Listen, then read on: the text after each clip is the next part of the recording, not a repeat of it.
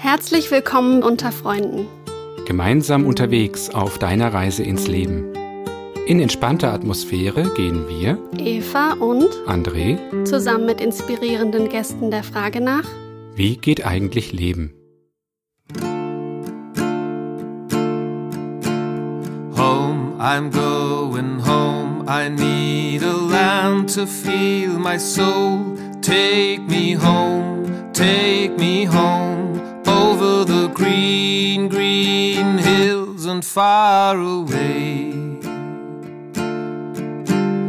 Home, I'm going home. I need a land to feel my soul. Take me home, take me home over the green, green hills and far away. Stell dir mal vor, du möchtest ein Jahr ins Ausland gehen, um etwas Gutes zu tun und um Menschen in schwierigen Verhältnissen zu helfen. Und erntest dann statt Anerkennung und Wertschätzung Misstrauen und Irritation von den Menschen vor Ort. Meine heutige Gästin, Anna Bartolomei, ist 2018-19 genau das passiert, als sie sich als junge weiße Freiwillige in Indien engagiert hat. Und stell dir jetzt einmal vor, dass genau diese Erfahrung nicht nur für ein komplettes Umdenken bei ihr gesorgt hat, sondern den Weg in ihr Studium geebnet hat und eine berufliche Vision ins Leben gebracht hat. Wie es dazu kam und wo Anna heute steht, das wird sie uns in diesem Gespräch erzählen. Mein Name ist Eva Weingart, ich bin Host des Podcasts und ich freue mich, dass du heute zuhörst. Willkommen, Anna. Schön, dass du da bist. Danke, Eva. Habe ich das so ungefähr rübergebracht, wie das war für dich? Ja, ich glaube sehr überspitzt. Da hast du recht. Aber ähm,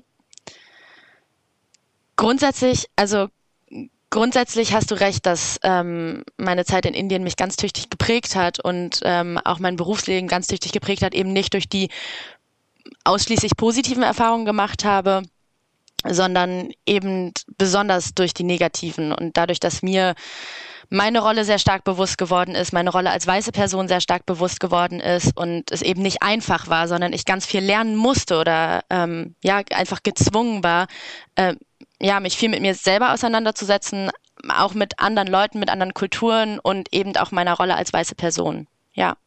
Hm. Hol uns vielleicht mal in die Situation rein, als du geplant hast, ins Ausland zu gehen.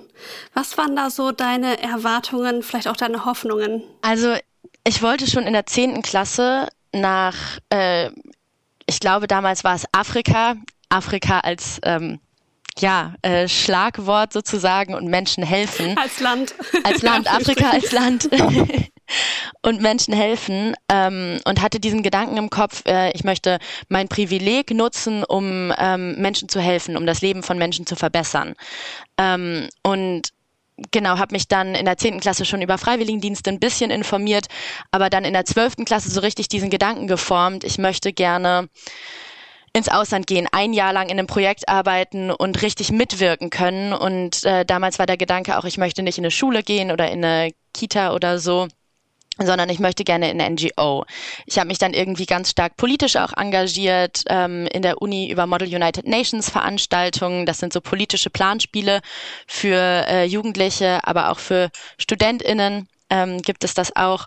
Und ähm, genau, dadurch hat sich so ein bisschen mein politisches Interesse äh, geprägt, aufgebaut.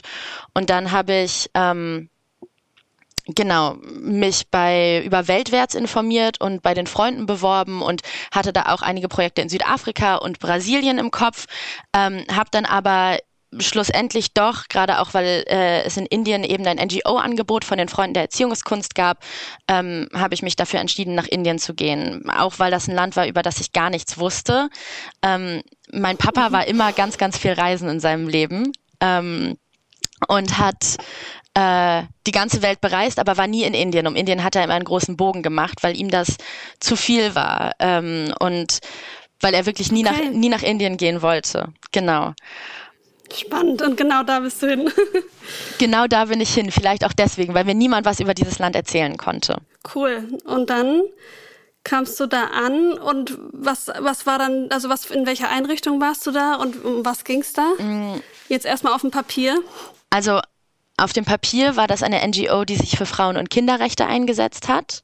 Ähm, die, also DATRI, Resource Center for Women and Children hieß das. Und das war eine ganz kleine NGO äh, mit zehn MitarbeiterInnen. Ähm, das hat sich auch schon in dem Bewerbungsgespräch, was ich äh, geführt habe, herausgestellt. Ähm, genau. Und ähm, vier Freiwillige waren da, die dahin, die da gemeinsam hingegangen sind. Und es war dann im Endeffekt aber ein bisschen anders, als die offizielle Beschreibung war.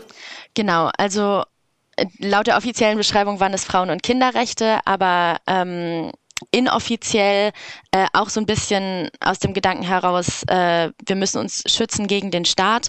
Ähm, also inoffiziell hat die NGO für die Rechte der indigenen Bevölkerung ähm, sich eingesetzt und gekämpft ähm, und hat da in verschiedenen Projekten der indigenen Bevölkerung dabei geholfen, unabhängig vom Staat zu werden durch den Ausbau von Wasserinfrastruktur und Brunnen, durch den Ausbau von Solarpanelen. Also beispielsweise, wenn der Staat gesagt hat, wir möchten hier ähm, Kohleabbau machen in dem Dorf, genau da, wir möchten euch alle äh, umsiedeln, ähm, hat sich äh, die NGO dafür eingesetzt, dass ähm, die Indigenen sozusagen in ihren Dörfern bleiben können.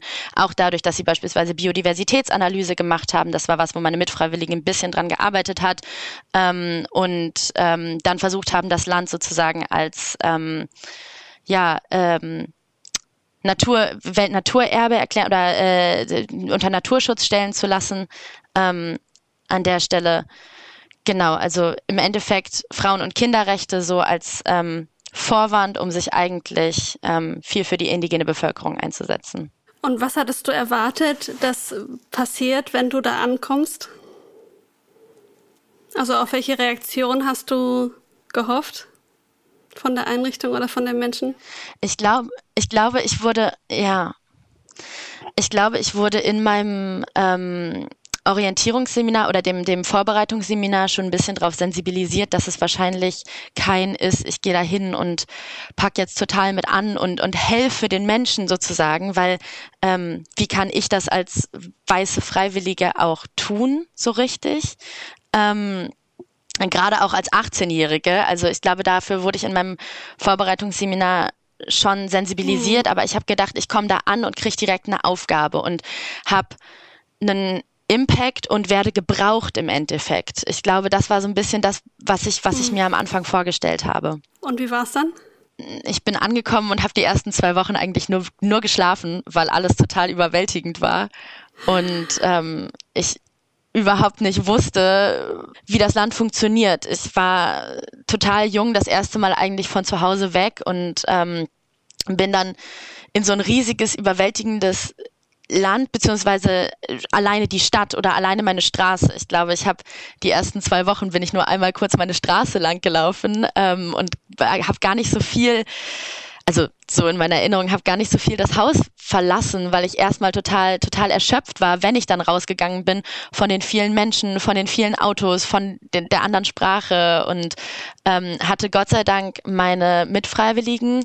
Ähm, so ein bisschen, also wir waren äh, eben vier, drei Mädels und ein Junge ähm, und zwei davon waren auch schon vor mir da und haben mich dann so ein bisschen in Empfang genommen und ähm, mich so ein bisschen auch ähm, ja an die Hand genommen in der ersten Zeit, weil ich eben doch sehr jung war, würde ich sagen. Ähm, hm. Ja, Genau. Warst du da in der Stadt? Äh, ja, ich war in Hyderabad. Ähm, das ist die, äh, ich glaube, fünftgrößte Stadt von Indien. Ähm, die liegt relativ im, im Süden, in der Mitte.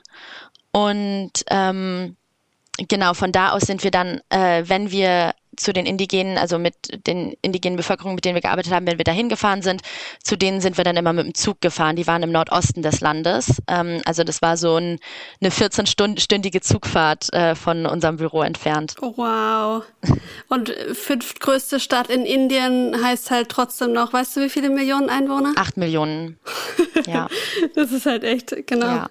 Da sind ja so deutsche Städte sind für die ja Dörfer, ne? Absolut. Das ist ja echt witzig. Absolut. Und du hast halt auch einfach eine viel größere Bevölkerungsdichte irgendwie. Also es ist nicht nur so, dass die Stadt sich sehr, sehr breit erstreckt und acht Millionen ist ja auch nur das, was gezählt wird und was sozusagen im innersten Stadtkreis lebt. Aber dann die ganze Agglomeration da drum herum ist ja auch immer noch mal riesig. Ja. Voll, ja. ja. Ich war auch schon für zwei Projekte in Indien, deswegen kenne ich es auch ein bisschen. Wo warst du? Ähm, ich war in, auch gar nicht so weit von Hyderabad entfernt, aber ganz mhm. ländlich. Ähm, mhm. Und das zweite, also dann war ich aber auch in Mumbai und auch im Nordosten. Ähm, mhm. Ja. Von daher habe ich verschiedene Orte mhm. gesehen, sowohl das ganz ländliche als auch das sehr städtische. Und es sind aber, man kann eigentlich sagen, egal wo man in Indien ist, es gibt fast immer sehr viele Menschen und sehr, sehr viele Eindrücke. Mhm. Deswegen kann ich das total mhm. nachvollziehen, was du sagst, dass du erstmal so geplättet warst irgendwie. Und dann auch noch mit 18, das ist ja wirklich echt noch voll jung, einfach um so eine krasse mhm. Erfahrung zu machen. Mhm. Wie alt bist du jetzt? Ähm, jetzt bin ich 23. Erstmal überlegen. Und ich musste kurz. Ich hatte letzte Woche Samstag Geburtstag. Oh, alles Gute nachträglich. Dankeschön. Ja, äh, ich glaube, ja. also so, ich habe die ersten zwei Wochen in Indien da, dann tatsächlich nur ja, so ein bisschen äh, kennengelernt, was der Office macht. Ich habe viele Leute auch im Büro kennengelernt. Also es gab äh, in dem in dem Office, also wir haben tatsächlich auch da gelebt, wo wir gearbeitet haben. Ähm, wir haben den, wir hatten den kürzesten Weg zur Arbeit. Wir hatten ein Zimmer, in dem halt genau vier Matratzen nebeneinander gepasst haben. Da haben wir Freiwilligen gelebt. Unten war noch ein Raum äh, für die ähm, genau für einige Leute, die halt auch in Hyderabad gearbeitet haben und teilweise, wenn uns Leute aus den indigenen Dörfern besuchen gekommen sind, ähm, sind die eben äh, auch gekommen und haben dann unten auch im Flur geschlafen teilweise. Und ich, wir haben unsere Tür geöffnet, mussten einmal durch einen Gang durch und waren dann auf einem Balkon, wo wir gearbeitet haben. So. Und da saßen wir, da saßen wir ganzjährig. Ähm, genau. Und ich glaube, die ersten zwei Wochen habe ich ein bisschen reingeguckt, was die NGO gemacht hat. Ich habe mir die Webseite durchgelesen, habe mir ein bisschen, ähm, habe mich ein bisschen mit der Struktur beschäftigt, hatte aber auch, glaube ich, gar nicht so eine richtige Anleitung, ähm, was ich jetzt, also was so zu den Aufgaben der NGO gehört. Ich wusste nur, ähm, es gibt eben diese Arbeit im Büro und dann gibt es die Dörfer, also wo man dann zwischendurch hinfährt und verschiedene Sachen macht. Ähm, genau und ähm, ich glaube, unter uns Freiwilligen hat sich das dann so ein bisschen ähm, herauskristallisiert, dass meine eine, eine Freiwillige sich eben sehr für diese Biodiversitätsanalyse, ähm, also Mitfreiwillige, sich für diese Biodiversitätsanalyse interessiert hat und meine andere ähm, sich sehr für Arbeit mit Schulen und mit Kindern ähm, und da teilweise in Hostels gefahren ist und da Workshops gegeben hat. Und ähm, ich war mir nie so richtig, so richtig sicher, wo ich meine Aufgabe jetzt so richtig finde. Also was mhm. sozusagen, was jetzt mein spezifischer Punkt ist, wo ich jetzt ein Jahr lang dran arbeiten möchte. Ähm, also dieses Gefühl oder diese Hoffnung, dass ganz klar ist, an welcher Stelle du gebraucht ja. wirst, war erstmal nicht gegeben. Das war erstmal überhaupt nicht gegeben. Nee, und äh, ich habe mich, also die ersten vier Wochen wollte ich so gerne in diese indigenen Dörfer fahren und wollte das Leben da erleben. Ähm, und da war natürlich, also das war auch mit einer ganz großen Neugier gepaart irgendwie, aber mhm. ich habe mich, ich habe mich die ersten paar Wochen echt ein bisschen vergessen gefühlt, ähm, oh. weil niemand mich so richtig an die Hand genommen hat, niemand mir gesagt hat, das kannst du machen, äh, da kannst du unterstützen. Ähm, und ich aber auch schon schnell gemerkt habe, dass ähm, ich mir nicht rausnehmen kann, jetzt selber einfach Dinge anzu, anzufangen ähm, oder, oder anzufassen. Warum?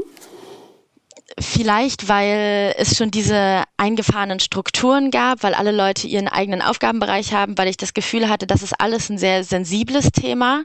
Also ich glaube, das ist mir damals schon bewusst geworden, ähm, dass man, also dass ich nicht einfach sagen kann, keine Ahnung, ich mache jetzt, ich mache jetzt irgendwas. Ich, ich schreibe jetzt einen Brief an den Staat und sage, hört auf die Indigenen. Äh, also so auf die naivste Art und Weise im Endeffekt. Ähm, mhm. Da an der Stelle also mit der ich da wahrscheinlich auch rangegangen bin. Und ja, also hatte am Anfang wirklich diesen Anspruch, dass das so schnell geht äh, wie möglich. Also dass so schnell, dass, dass sich so schnell es geht irgendwie was ergibt, ähm, was ich tun kann oder wo ich auch wirklich dann meinen meinen Einfluss spüre irgendwie. Und wie hat sich das angefühlt in dem Moment, dass du merktest, irgendwie geht das nicht so, wie ich mir das dachte? Ich glaube, die Realisierung, das geht nicht so, wie ich das dachte, oder die Realisierung oder die Reflexion dann darüber kam erst sehr viel später. Ich glaube, in dem Moment mhm. war ich mhm. enttäuscht und habe mich eben zurückgelassen gefühlt und habe ähm, auch ganz schön Druck bei meiner Chefin gemacht, ähm, dass ich gerne was zu tun hätte, dass sie mich aufs Dorf schickt, ähm, dass ich zumindest aus, aus dem Büro rauskomme, so und halt was zu tun bekomme und ähm, sie hat sich darauf dann auch eingelassen und ähm, wir sind dann, äh, ich glaube, alle vier, ähm, ich glaube so vier, fünf Wochen nachdem ich oder sechs Wochen nachdem ich angekommen bin, auch aufs Dorf gefahren und waren da dann auch für drei bis vier Wochen, was eine ganz spannende, aber auch sehr extreme Erfahrung war, weil wir eben auf dem Dorf auch nicht mehr zu tun hatten, aber es eben sehr interessant war, dass Leben der indigenen Bevölkerung vor Ort mitzubekommen, ähm, aber auch den Gedanken hervorgebracht hat, dass ich eigentlich ähm, wie ein Eindringling bin. So, wir wurden, wir, wir haben da gelebt, wir hatten ein Zimmer, wir wurden bekocht, ähm, wir haben Spaziergänge gemacht ganz lange. Wir haben mit den Kindern in der Schule gespielt, weil es oft so ist, dass die ähm, LehrerInnen den weiten Weg in die, in die Dörfer nicht vornehmen, weil das eben wirklich ein sehr weiter Weg ist. Also aus Hyderabad alleine waren es erstmal die 14 Stunden Zugfahrt, dann drei Stunden mit dem Bus, dann noch eine Stunde mit dem Tuk-Tuk und dann ähm, musste man irgendwie nochmal 20 Minuten laufen, bis man dann eben oben auf dem Berg war. Ähm, und das war auch ein Weg, den die LehrerInnen nicht auf sich genommen haben. Und deswegen haben wir viel mit den Kindern gespielt. Und ähm, ja, die, die alten Kinderspiele äh, wieder rausgekramt. Ähm, Genau, also hatten darüber, haben uns darüber schon ein bisschen eine eigene Beschäftigung gesucht, aber es war jetzt nicht so, dass ich wirklich eine Aufgabe hatte. Und, ähm, und du hast gerade das Wort Eindringling in den Mund genommen. Das ist ja schon ein krasses Wort. Warum hat sich das so angefühlt? Weil ich überall aufgefallen bin, wo ich war.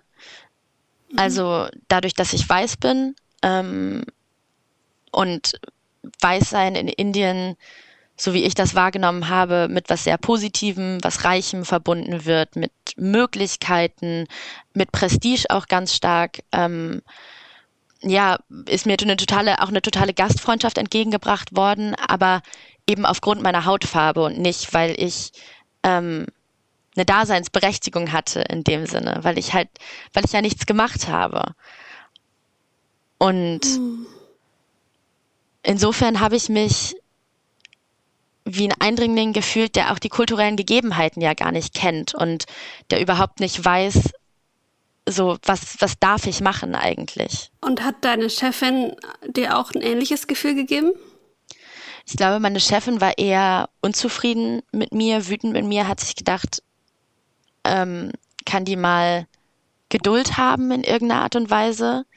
Ähm, und für sie war ich wahrscheinlich auch eine unliebsame, verzogene weiße Freiwillige, die sich nicht mit der Kultur beschäftigt hat. Und das ist mir aufgefallen äh, durch diesen Prozess, den ich in Indien auch gemacht habe, ähm, dass ich, also ich habe ganz viel gegen eine Wand angeredet. Und ich glaube, dass sie auch oft versucht hat, sozusagen mich zu verstehen, auch äh, auf mich zuzukommen aber das eben nicht in ihrer Kultur liegt, sich direkt mit mir auseinanderzusetzen. Also es gab nie diesen Moment, wo ich mit ihr geredet habe und sie mir gesagt hat, das und das finde ich aber blöd an dir. Ähm, das ist einfach nicht passiert, wie ich das erfahren habe, sozusagen, was ihr nicht gefallen hat, was ihr, was schwierig für sie war irgendwie, ähm, war über andere Leute, weil sie anderen Mitarbeiterinnen aus dem Büro, mit denen wir auch ein gutes Verhältnis hatten oder so, ähm, eine war da, die sich sehr viel um uns gekümmert hat, ähm, der hat sie eben erzählt, ähm, so das und das stört mich an der ganzen Sache und sie hat das an, an, an mich oder an uns weitergegeben so und ähm, das hat mich dann okay kann ich mir das nur vorstellen du du hast versucht in die Konfrontation zu gehen im Gespräch ja. und zu sagen hey ich will jetzt hier anpacken gib mir Aufgaben ja. und sie hat eher erstmal mh, na passiv ist vielleicht nicht das richtige Wort aber aufgrund ihrer kulturellen Prägung ist sie nicht auch in, den, in, den, in die Konfrontation mit dir gegangen? Genau. sondern. Ich war äh, nach dem, also nach den ersten vier Wochen, die ich da war, ähm, habe ich, glaube ich, also nachdem wir zurück, also auf den Dörfern, äh, nachdem wir zurückgekommen sind, habe ich, glaube ich, irgendwie zwei Monate oder so einfach im Büro rumgesessen und habe so ein bisschen ähm, an Newslettern gearbeitet, so ein bisschen illustriert, aber jetzt echt auch nicht viele Aufgaben gehabt und auch das Gefühl, niemand hatte so richtig Zeit für mich. Also ich glaube, gerade die Anfangszeit äh, bis Januar, Februar war da echt, echt, echt schwierig, so die ersten paar Monate, die ich da war. Ähm, und habe dann versucht mit meiner Chefin darüber zu reden und habe ihr gesagt so was kann ich machen was sind Aufgabenbereiche und da hat sie gesagt ja da musst du mal gucken was du findest so also sie war immer sehr freundlich mir gegenüber ähm, und hat mhm. äh, mich äh, angeregt ja mich äh, selbst zu beschäftigen, anders anderweitig anzufragen und so. Und ich habe halt dann von der Kollegin im Büro, mit der wir uns gut verstanden haben, mit Weichnavi, habe ich, ähm, von der habe ich sozusagen erfahren, dass ähm, unsere Chefin das blöd fand, dass wir die ersten vier Wochen oder dass ich die ersten vier Wochen äh, so lange auf dem Dorf war und einfach nichts zu tun hatte so richtig und ähm, da aber so auch so auch so tüchtig gepusht habe. Und deswegen hatte sie nicht so richtig ja nicht so richtig Bock auf mich, nicht so richtig Interesse daran, mir weiter Aufgaben zu geben oder sich um mich zu kümmern an der Stelle. Aber dieses Ressentiment gegenüber diesem, diesem ersten Moment, das ist gar nicht so richtig hochgekommen. Das hat sie nie ausgesprochen. Das bedeutete, ich wusste auch überhaupt nicht, ich konnte mich dafür auch nicht entschuldigen. Ich konnte auch nicht sagen, so, es tut mir leid, aber können wir irgendwie auf eine Basis kommen. Also es gab kein offenes Gespräch darüber und das war ein großes Problem für mich.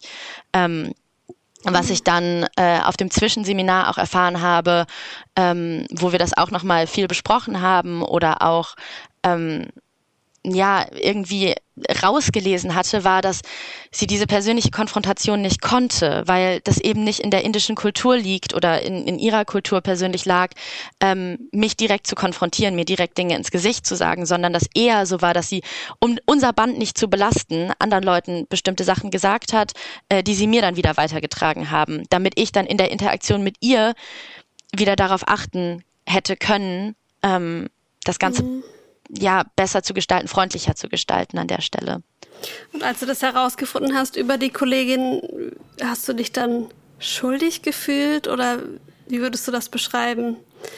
Dass du mit deiner Art irgendwo was ausgelöst hast, was du vielleicht, also sicherlich überhaupt nicht wolltest? Ich habe mich doof gefühlt. Ich habe mich ähm, gefühlt wie ein Elefant im Porzellanladen dem aber auch niemand mhm. Schilder hinhängt, das darfst du und das darfst du nicht. Also bitte kommen wir nicht rein, weil es ja auch einfach niemanden gab, der mir an der Stelle gesagt hat, das ist das, was in der Kultur zählt. Also das waren alles Dinge, die ich selber rausfinden musste und die habe ich, also ich habe sehr lange gebraucht, bis sich das für mich ergeben hat. Ich glaube, das liegt auch in meiner Natur, dass ich halt eben eine sehr ehrliche Person bin, eine sehr konfrontative Person bin mhm. ähm, und das halt so Werte sind, die für mich über allem stehen. Und ich glaube, ich habe dann überhaupt nicht gesehen, sozusagen, dass andere Leute das anders denken. Für mich war das dann immer nur negativ, wie andere Leute dann auf, an der Stelle mit mir umgegangen sind. Krass, ja, das kann ich mir echt vorstellen, äh, dass man damit ja total anders aufgestellt ist als die Menschen vor Ort, ne? Und ja. so die eigenen Werte, die für einen so mh, also unangetastet vielleicht auch bisher waren, wie du sagst, du warst, du warst ja ehrlich, du warst ja direkt und du wolltest was tun, anpacken, dass man damit nicht auf Erfolg stößt oder, oder Anerkennung vielleicht sogar, was sich ja jeder im Innersten wahrscheinlich wünscht. Das ist halt erstmal echt ein Brocken so, ne? Ich bin da mit den besten Intentionen hingegangen ja. im Endeffekt. Alles, was ich wollte, war helfen und unterstützen und mich nützlich fühlen wahrscheinlich auch. Ich glaube, es ging bestimmt auch viel um mein mhm. eigenes Gefühl. Ähm, was, was ist die, was würdest du jetzt sagen, so, was ist denn die Krux daran, dieses, mit diesem Mindset äh, in so eine Situation reinzugehen? Also mal abgesehen davon, dass jetzt die Chefin, wie sie jetzt reagiert hat, aber so, weil ich kann mir vorstellen, es ging bestimmt nicht nur dir so, sondern auch anderen Freiwilligen. Das Schwierige ist halt, dass ich ähm, durch meine eigenen Erwartungen und durch meine eigene Art und Weise den Blick dafür verloren habe, ähm, dass es eben auch andere Perspektiven gibt. Und ich kann mir auch mhm. vorstellen, mhm. ähm, dass mein weißes, privilegiertes Mindset, was mich selbst auf ein Podest stellt, auch gedacht hat, das ist der richtige Weg. Und so wie ich das denke, muss es passieren und dadurch mein Gegenüber ja ganz stark abgewertet habe und nicht als Mensch mit kulturellem Hintergrund gesehen habe, die die Person ist, sondern eben eine Person, die das nicht so macht wie ich und deswegen ist es schlecht. Mhm. Und wahrscheinlich hast du das auch sehr persönlich genommen. Ja, ich habe es ganz persönlich genommen, Oder? ja. Weil Oder konntest du das schon abstrahieren? In dem Moment überhaupt nicht. Ich glaube, das kam, das kam danach in der Reflexion und auch in den letzten paar Monaten, ähm, als es besser wurde mit meiner Chefin. Ähm, aber ich habe das ganz persönlich genommen, dass mir gesagt wurde, dass einige Leute im Büro Angst vor meiner direkten Art, oder mir wurde nicht gesagt Angst vor meiner direkten Art, aber Angst vor mir haben.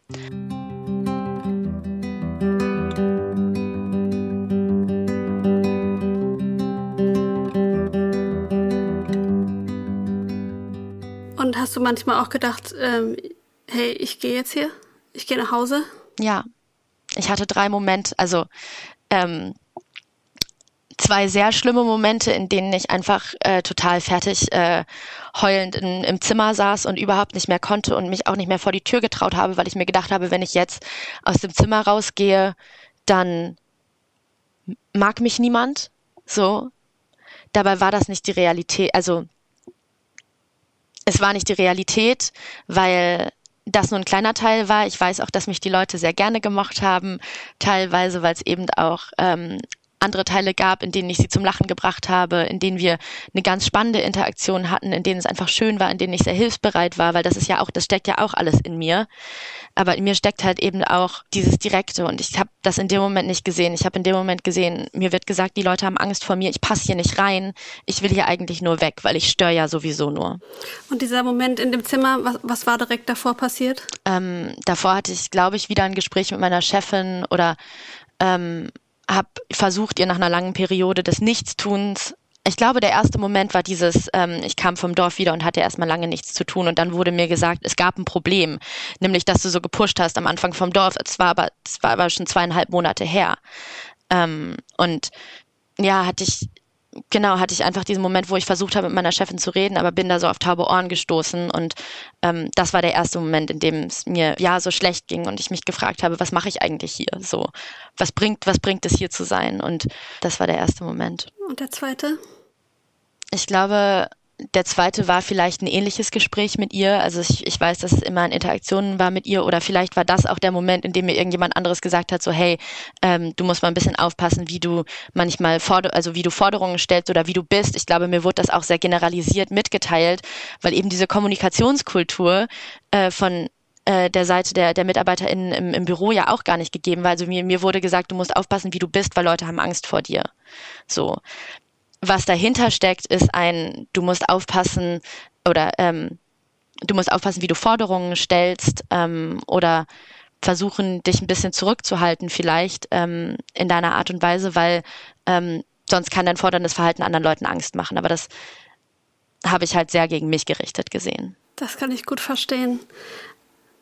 Aber dennoch bist du geblieben. Was hat dich, hm, ja, was hat dich gehalten? Meine beiden besten Freundinnen ähm, also meine äh, beiden Mitfreiwilligen, die beiden Mädels, ähm, sind über das Jahr meine größten Unterstützerinnen geworden. Also meine beiden besten, also wirklich bis heute meine beiden besten Freundinnen. Ähm, wir telefonieren bis heute ein bis zweimal die Woche, versuchen uns alle drei Monate zu sehen, ungefähr, je nachdem wie wir das hinbekommen, ganz egal wo in Deutschland oder äh, über die Welt wir verteilt sind. Ähm, mhm.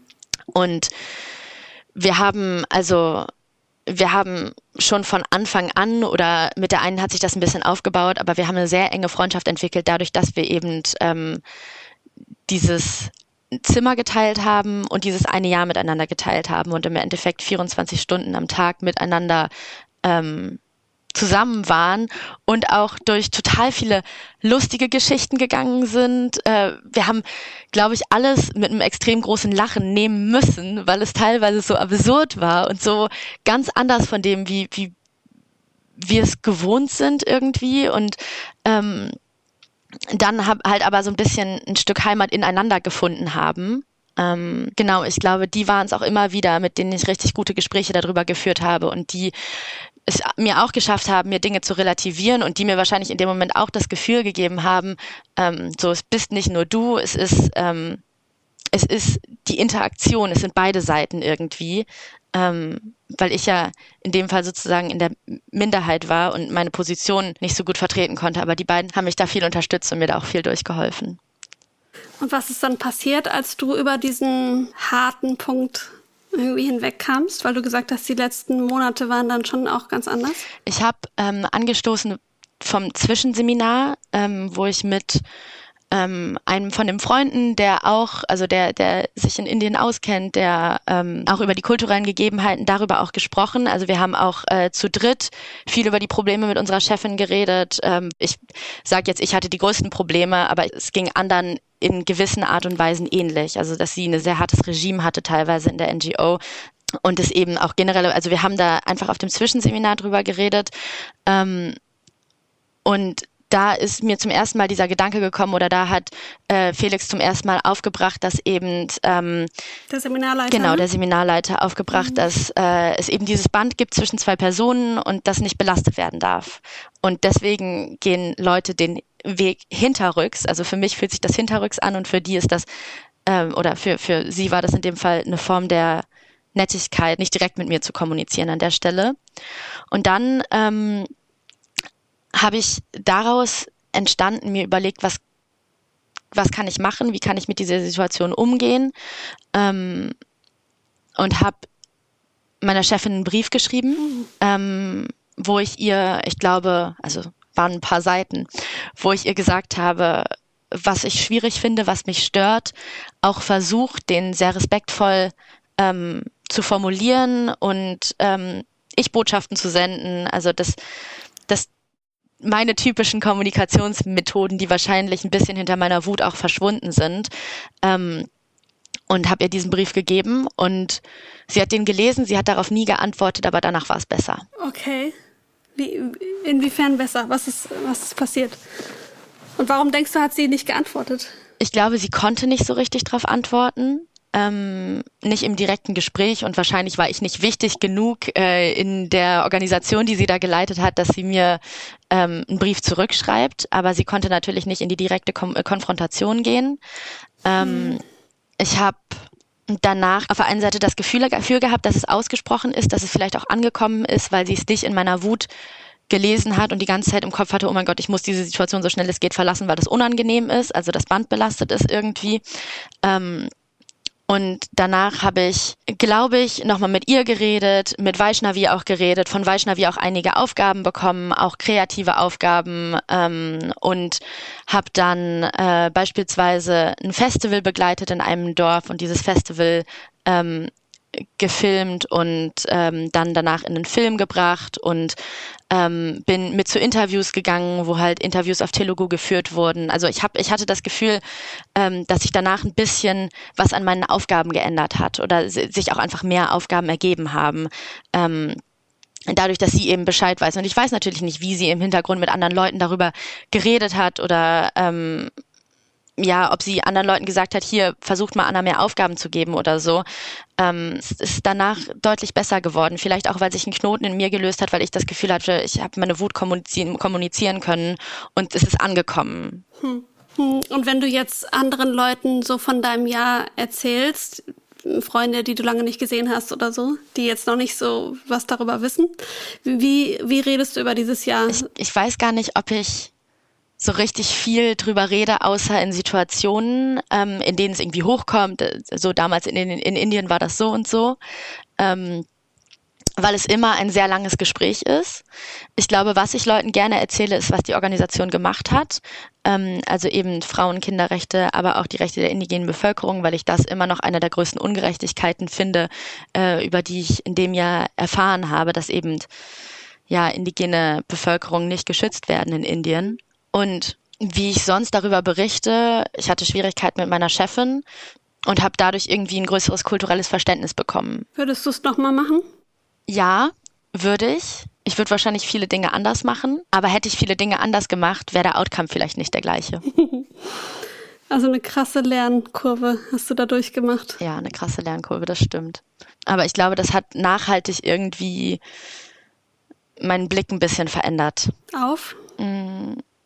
Auf Weißsein, ähm, auf Privilegien, auf ähm, Kolonialismus, auf Rassismus, auf ähm, kulturelle Sensitivität, was da eben auch mit reinspielt. Das sind ja ganz viele Begriffe, bei denen viele schon so zusammenzucken, nur beim Hören. Oh Gott, weiß, äh, äh, bin ich doch gar nicht, also irgendwie schon, aber ja. Wie, wie stehst du zu diesen Begrifflichkeiten? Ähm, ich nehme die alle an. Also ich, mhm. und ich, ich weiß auch nicht, ob das eine radikale Perspektive ist, ähm, zu sagen, ich, ich nehme die an, ich bin weiß, ich bin extrem privilegiert und ich bin auch rassistisch. Und ich habe auch nicht die kulturelle Sensitivität, die ich mir wünschen würde. Und ich, ich, ich bin ganz tüchtig fehlerhaft in der Interaktion mit Menschen, gerade Menschen aus anderen Kulturen, gerade Menschen, die historisch so eine Ungerechtigkeit erlebt haben, wie ich sie historisch nie erlebt habe. Und ich glaube, das ist vielleicht eine sehr radikale Perspektive, aber es treibt mich auch ganz tüchtig an. Fühlst du dich nicht angegriffen durch diese Begrifflichkeiten? Oder vielleicht auch, um es noch weiter zu gehen, also viele sagen ja, dann darf ich ja gar nichts mehr sagen oder dann kann ich ja nichts mehr tun dass, ne, dass man sich so handlungsunfähig mhm. gemacht fühlt dadurch oder so an die Wand gestellt. Mhm. Ich glaube, dadurch, dass ich sie mir zu eigen mache, fühle ich mich dadurch nicht angegriffen, auch weil ich mich größtenteils damit selbst bezeichne. Ich bin noch keiner Person des globalen Südens begegnet, die mich als weiß, als rassistisch oder als privilegiert bezeichnet hat, weil das eben eine Schuld ist, die ich mir selber auflade. Und sie macht dich, du sagst, es macht dich tüchtig. Also es ist ja das Gegenteil von handlungsunfähig. Ja. Was heißt das? Was hast du, wie bist du aus deinem Freiwilligendienst rausgegangen? Mit welcher Intention? Ich glaube, ähm, ich bin rausgegangen mit einem ganz großen Verständnis ähm, oder mit einem mit einer deutlich größeren Weltsicht, mit einem Verständnis dafür, also genau das, was ich gerade gesagt habe, dass ich eben privilegiert bin ähm, und dass ich anerkennen muss, dass dieses Privileg, dass dieses Privileg nichts, nichts Gutes ist, aber mich empowert das, aus diesem Privileg gut, gute Dinge zu tun oder mit diesem Privileg gute Dinge zu tun. In irgendeiner Art und Weise, indem ich eben gegen andere privilegierte Menschen kämpfe, die das noch nicht anerkannt haben. Ist es so wie so, äh, weil du privilegiert bist, hast du eine Verantwortung? Absolut, absolut. Aber ich würde auch sagen, mhm. ähm, dass es geht darüber hinaus, ähm, okay. dass mich privileg dass mich privilegiert sein in eine verpflichtende Verantwortung zieht. Also ja, ich mhm. habe auch eine Verantwortung, aber eine Verantwortung haben ist so passiv. Aber mhm. dadurch, dass ich eine da, dadurch, dass ich privilegiert bin, dadurch, dass ich weiß geboren bin, habe ich eine verpflichtende Verantwortung, damit umzugehen und aus diesem Privileg, aus diesem Privileg das Beste zu machen. Und was, was hieß das bei dir im konkreten Fall? Du hast dann entschlossen, du willst studieren. Mhm. Das habe ich schon in Indien entschlossen, äh, in den vielen Stunden, mhm. die ich äh, untätig auf dem Balkon saß oder die wir auch teilweise untätig auf dem Balkon saßen, habe ähm, ich sehr viel äh, recherchiert, was ich gerne studieren möchte, wo ich gerne studieren möchte. Ich habe vorhin MUN schon angesprochen, ähm, habe mich dann entschieden, ähm, ich möchte gerne äh, internationale Beziehungen studieren, ähm, weil das für mich im Kopf eben genau dieses, dieses, das verbunden hat, mehr über die Welt zu lernen, mehr über verschiedene Länder zu lernen, auch die realistischen Beziehungen zwischen Ländern, aber auch die, ähm, also realistisch im Sinne von, äh, das Land führt mit dem Land Krieg, das Land führt mit, handelt mit dem Land, also die wirtschaftlichen Beziehungen, aber eben auch ähm, das Weltsystem zu verstehen und zu verstehen, ähm, wie man global, also wie es global geschafft werden kann, ähm, die Perspektiven von Menschen zu verbessern, beispielsweise die Rechte von indigenen Bevölkerung äh, zu schützen. Und zwar nicht nur in Indien, sondern weltweit, weil wenn die Regierung die Rechte der indigenen Bevölkerung nicht schützt, wer erlegt denn der Regierung sozusagen Regeln auf, die sie zwingen, die indigene Bevölkerung mehr zu schützen? Wenn die zivile Bevölkerung das nicht kann, weil die Regierung einfach eine zu große Übermacht hat. Es muss doch was darüber geben im Endeffekt. Mhm. Und ein Kontrollorgan oder so. Mhm. Ja, ein Kontrollorgan. Die Vereinten Nationen ähm, in irgendeiner Art und Weise, äh, der Human Rights Council, ja, irgendwas, was, was Länder die Verantwortung zieht. So, ihren eigenen, ihren eigenen MitbewohnerInnen äh, gegenüber. Mhm. Und dann bist du Stipendiatin auch geworden? Genau, also ich habe mich ähm, aus Indien an der Karlsruhe-Schule beworben in Karlsruhe, weil ich einmal in Karlsruhe war auf dem Orientierungsseminar und ähm, also vor meinem Freiwilligendienst und mich total in die Stadt verliebt habe. Ähm, und es eben den Studiengang Internationale Beziehungen auf Englisch an der Karlsruhe-Schule gibt und das ein kleiner Studiengang ist. Und das hat mir, glaube ich, sehr zugesagt, weil ich das Gefühl hatte, dass ich da als Individuum vielleicht gesehen werde. Ähm, und als Privatuni habe ich mich dann ähm, genau auf das Freundestipendium beworben, äh, weil ich nicht weiß, ob äh, also ob ich das ansonsten gemacht hätte, ob ich da ansonsten hingegangen wäre, äh, einfach aus den mhm. aus den Finanzierungsmöglichkeiten heraus. Genau. Ja, klar.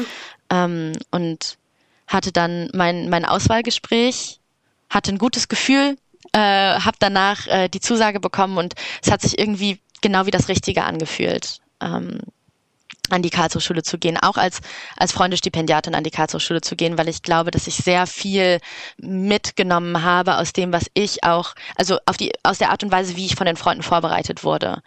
Ähm, mhm. Also ich habe das Gefühl, dass ich sowohl auf dem Vorbereitungsseminar als auch besonders auf dem Zwischenseminar und auf dem Nachbereitungsseminar ähm, sehr viel realisiert habe über diesen Freiwilligendienst und den halt ähm, auf die beste, bestmögliche Art und Weise vor, zwischen und nachbereitet habe.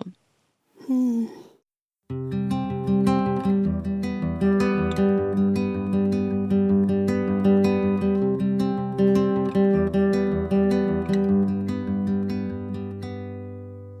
Also würdest du nicht unbedingt sagen, ein Freiwilligendienst per se ist problematisch, weil Menschen aus dem globalen Norden, globalen Süden, unter, also in deinem Fall zum mhm. Beispiel, gehen.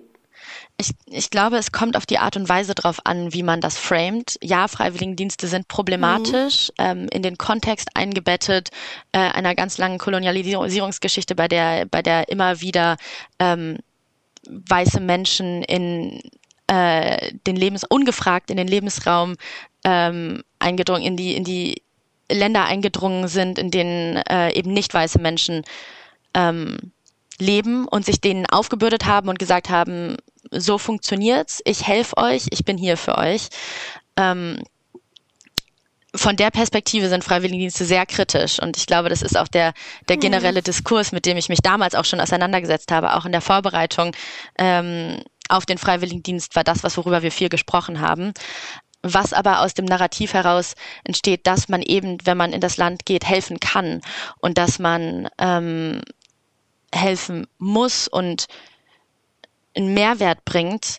Aber ich glaube, was ich in dem Jahr ganz stark für mich selber realisiert habe, ist halt, ähm, dass ich eben da bin, um zu lernen, um für mich selber zu lernen. Und das ist das größte, größte Learning, was ich daraus mitgenommen habe. Und mit der, mit der, in Anführungsstrichen, Schuld, einen Freiwilligendienst gemacht zu haben, ähm, kann ich jetzt sagen, dass ich mich dieser Schuld würdig erweise und das Beste aus dem mache, was ich in diesem Jahr gelernt habe. Ja, spannend. Also eigentlich statt ich gehe raus, um zu helfen, ich gehe raus, um selber um zu selber lernen. Zu lernen ja. Um das Gelernte dann wieder mit nach Hause zu nehmen und daraus was zu machen. Ich möchte so gerne daran glauben, dass das die Investition ist, die der deutsche Staat da macht. Der deutsche Staat investiert, äh, investiert in uns Freiwillige, ähm, damit wir eine Erfahrung machen, die komplett außerhalb unseres Erfahrungshorizontes ist, um dann zurückzukommen und ähm, mit dieser Erfahrung auf bestmögliche Art und Weise umzugehen für den Rest unseres Lebens. Wow das ist, glaube ich, das, was man sich maximal wünschen kann, dass das passiert, ne? dass das wie so ein Samen gesät wird in der Zeit, der dann für immer weiter wachsen darf. Ja, oder, oder immer, oder immer wieder durchblitzen darf. So. Mhm. Und was hast du nach deinem Bachelor gemacht? Ähm, nach meinem Bachelor bin ich ähm, direkt in den Master gegangen an der Sciences Po. Ähm, also Sciences Politik in, Par in, in Paris, Paris ne? genau. Ähm, mhm. Und habe da internationale Sicherheit studiert. Ähm, nicht weil, also ich glaube, das war wenig zielgerichtet, ähm, dass ich jetzt mich für internationale Sicherheit entschieden habe. Ähm, das war, entstand eher daraus, dass ich mir überlegt habe, welcher Studiengang passt am besten zu mir, welchen kann ich am besten begründen. Und ich glaube, ich habe in der Begründung meines Studiengangs eigentlich schon meine Daseinsberechtigung in diesem Studiengang dargestellt, ähm, weil ich eben in die Antithese gegangen bin. Ich habe gesagt, internationale Sicherheit ist sehr realpolitisch, ist sehr darauf bedacht, sich mit Krieg auseinanderzusetzen, ist sehr darauf bedacht, ähm, sozusagen den Ist-Zustand darzustellen und zu gucken, wie können wir Menschen sicherer machen, aber Menschen als Masse und nicht Menschen als Individuum. Und ich habe gesagt, ähm, das ist wichtig. Das ist ganz wichtig, aber was man auch noch betrachten muss, ist eben die andere Seite der Sicherheit. Das ist humanitäre Sicherheit, Menschenrechte, Schützung, äh, also Achtung der Menschenrechte, äh, Achtung des Individuums, Achtung der globalen Ordnung, insofern als dass ähm, Menschen nicht abgehängt werden. Und da kommt dann auch eben wieder dieser koloniale Gedanke dazu, den, oder der, der postkoloniale Gedanke, den man ja nie rausdenken kann. Dieses, dass es eben eine starke Machtstruktur zwischen dem globalen Norden gibt und zwischen dem globalen Süden gibt. Ähm, und das ist was, was ich in meinem Motivationsschreiben dargestellt habe und gesagt habe, ich möchte durch diesen Sicherheitsblick, ich möchte in diesen Sicherheitsblick noch, den, noch die andere Perspektive reinnehmen, die ich auch in meinem Bachelor ganz viel mitbekommen habe. Und aktuell bist du aber nicht in Paris, sondern du bist in Hamburg zum Großteil der Zeit. Um was genau zu tun? Genau, ich ähm, mache gerade ein Praktikum in Hamburg äh, bei der Gesellschaft für internationale Zusammenarbeit, äh, die auch wieder äh, in Richtung Entwicklung geht, ähm, was sehr spannend ist. Ja, vielleicht auch mehr bekannt mit der Abkürzung, ne? GIZ, GIZ. genau. Ähm, mhm. Ich habe letztes Jahr ein Praktikum beim BMZ gemacht, also beim ähm, Ministerium für wirtschaftliche Zusammenarbeit und Entwicklung. Und da hat auch der Entwicklungsgedanke äh, wieder eine Rolle gespielt. Ich habe mich in meinem Bachelor besonders viel mit Postkolonialismus auseinandergesetzt und ähm, äh, das dann auch im BMZ so ein bisschen hinterfragt. Ähm, auch in meiner Bachelorarbeit. Ich habe meine Bachelorarbeit im Endeffekt über äh, Neokolonialismus, also äh, alte Formen der Kolonial, also des Kolonialismus in der ähm, Entwicklungszusammenarbeit. Darüber habe ich meine Bachelorarbeit geschrieben.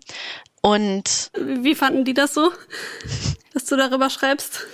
Nicht so cool tatsächlich. Ähm, ich habe ich habe mir ähm, ein ähm, Tool sozusagen der Entwicklungszusammenarbeit rausgesucht, was Re Reformpartnerschaften sind, ähm, wo der deutsche Staat mit dem, sagen wir, tunesischen Staat, äh, wo der deutsche Staat sagt, äh, die und die Governance-Auflagen, also die Regierungsauflagen müsst ihr erfüllen, dann bekommt ihr ganz viel Geld von uns.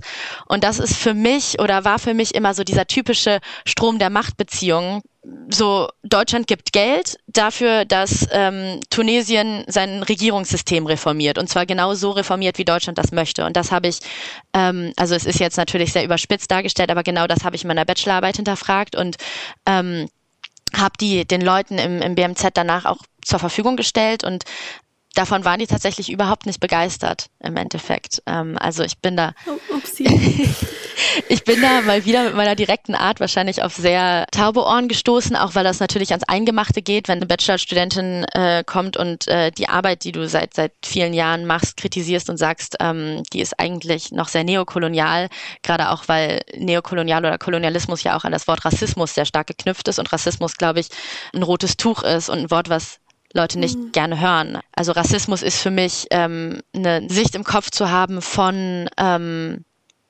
ich glaube, die Definition von Rassismus ist für mich im Kopf immer noch diese alten Strukturen zu haben, des weiß und nicht weiß und nicht weiß ist in Anführungsstrichen weniger wert, ähm, auch wenn das ganz unbewusst abläuft. Also Rassismus ist für, für mich eben auch dieser, dieser unbewusste Prozess. Ähm, Genau, aber sich haben, also es haben, es haben sich von den Leuten im BMZ davon viele, viele in irgendeiner Art und Weise ein bisschen angegriffen gefühlt. Ja. Das glaube ich. Das glaube ich. Das ist ja klar. Die eigenen äh, Arbeitsweisen zu hinterfragen äh, ist ex extrem essentiell und gleichzeitig ja kann man sich auch sehr angegriffen fühlen, ne? als Organisation, als Einzelperson. Das, äh, aber ich finde es trotzdem total wichtig, dass du, dass du dich getraut hast. Und ich glaube, die tauben Ohren, wenn ich das jetzt mal so sagen darf, sind, glaube ich, ganz andere taube Ohren als die damals von deiner Chefin in Indien. Das stimmt, aber ich, man kann das vielleicht auch umdrehen und mit mir selber vergleichen. Also dass ähm, mhm dass ich mir gewünscht habe, dass die Leute Dinge über sich selber realisieren, die ich auch über mich selber realisiert mhm. habe, eben in diesem Freiwilligendienst. Dadurch, dass ich so viel ja. damit konfrontiert wurde, wer ich eigentlich bin oder was ich eigentlich tue. Und ich habe versucht, so dieses, das vielleicht auch so ein bisschen weiterzutragen an der Stelle. Das könnte sein. Genau. Ja, spannend eigentlich, dass es diese Reflexion einmal auf der persönlichen Ebene gibt, aber auf der Organisationsebene eben genauso. Das ist sozusagen auch wie ein Körper und ein Mensch, ne? Der hm. ja, gerade gerade im Entwicklungsministerium, was sich mhm. nur mit den Beziehungen zwischen dem globalen Süden und dem globalen Norden auseinandersetzt, oder auch eine Organisation wie der GIZ natürlich. Ja, wie ist es da jetzt gerade? Ähm, also ich habe genau, ich habe wollte eigentlich nicht zurück in diese, diese Entwicklungszusammenarbeit Richtung und bin es auch nicht so richtig gegangen. Ähm, zumindest ähm, ist das das, was ich mir selber sage. Sondern, also ich habe in meinem Master einen ganz großen Fokus auf das Thema, ähm, auf das Thema Migration gesetzt.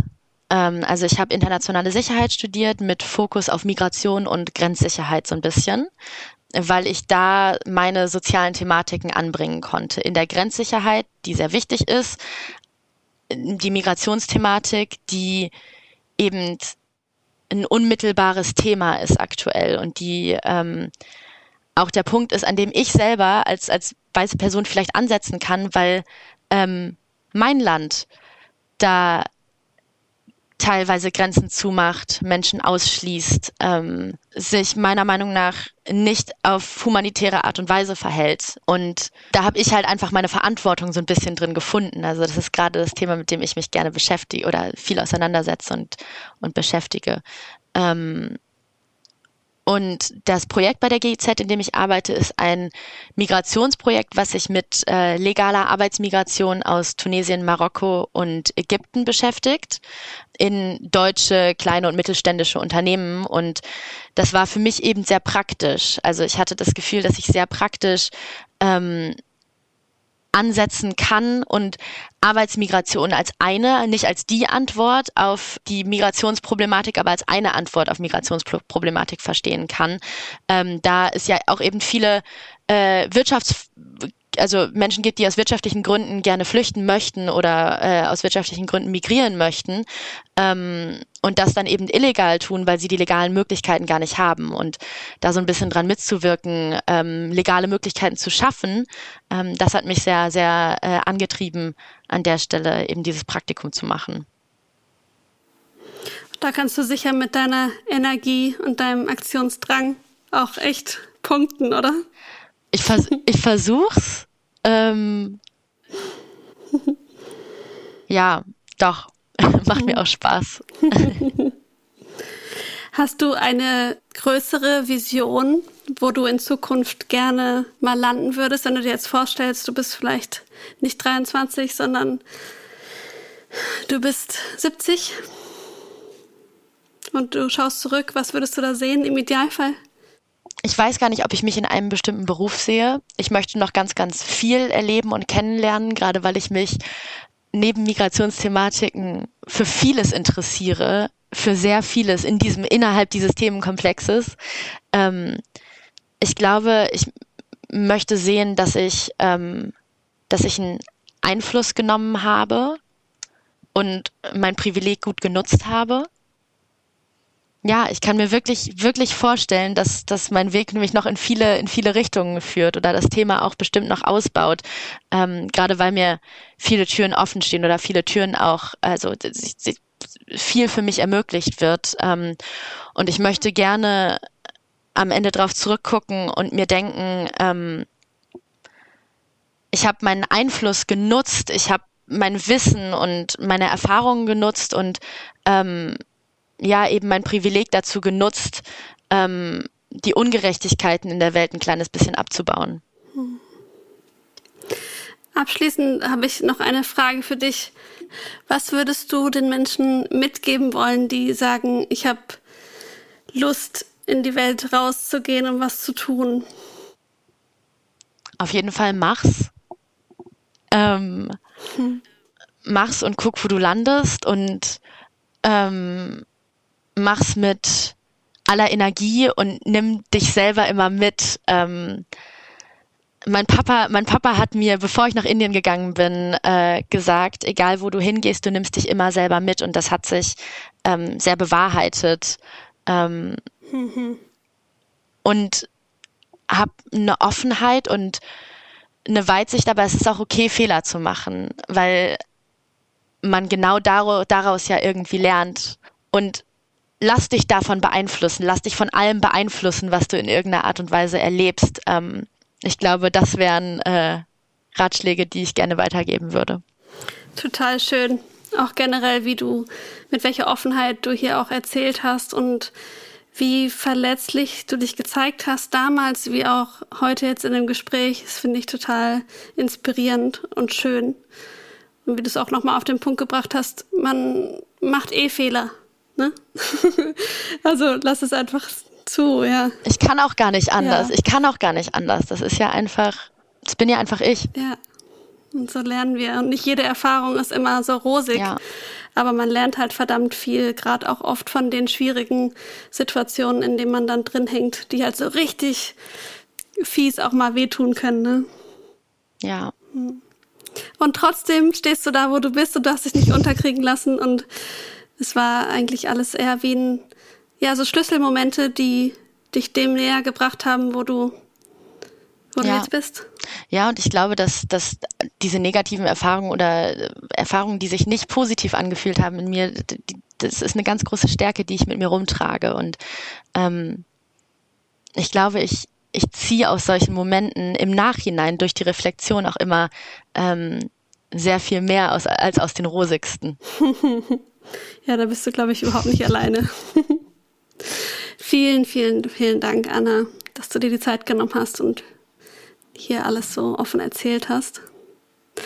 Und wenn du da draußen Rückmeldungen hast, Fragen hast, Anregungen, Themenwünsche, dann schau doch mal in die Show Notes. Da findest du zum Beispiel einen Link, um uns eine WhatsApp-Nachricht zu schreiben. Du findest unseren Instagram-Kanal at, at Freunde unterstrich Waldorf. Und auch vielleicht noch weiterführende Links und ja, möchtest du noch irgendwas loswerden, Anne? Nö, danke, dass ich hier sein durfte. Äh, hat mich gefreut. War für mich auch nochmal ein interessanter ähm, ja, Flug in die Vergangenheit, ähm, hm. weil ich auch lange nicht mehr auf diese Art und Weise darüber geredet habe. Deswegen äh, würde ich vielleicht Leuten oder wenn, wenn sie mich jetzt fragen würden, was hast du in Indien eigentlich erlebt, vielleicht auch einfach sagen, hört mal diesen Podcast an, wenn ihr so richtig interessiert seid. Das ist eine super Idee. cool. ja, dann würde ich sagen, alles Gute für euch da draußen und wir hören uns in drei Wochen wieder zur nächsten Folge. Bis dann, alles Gute. Tschüss.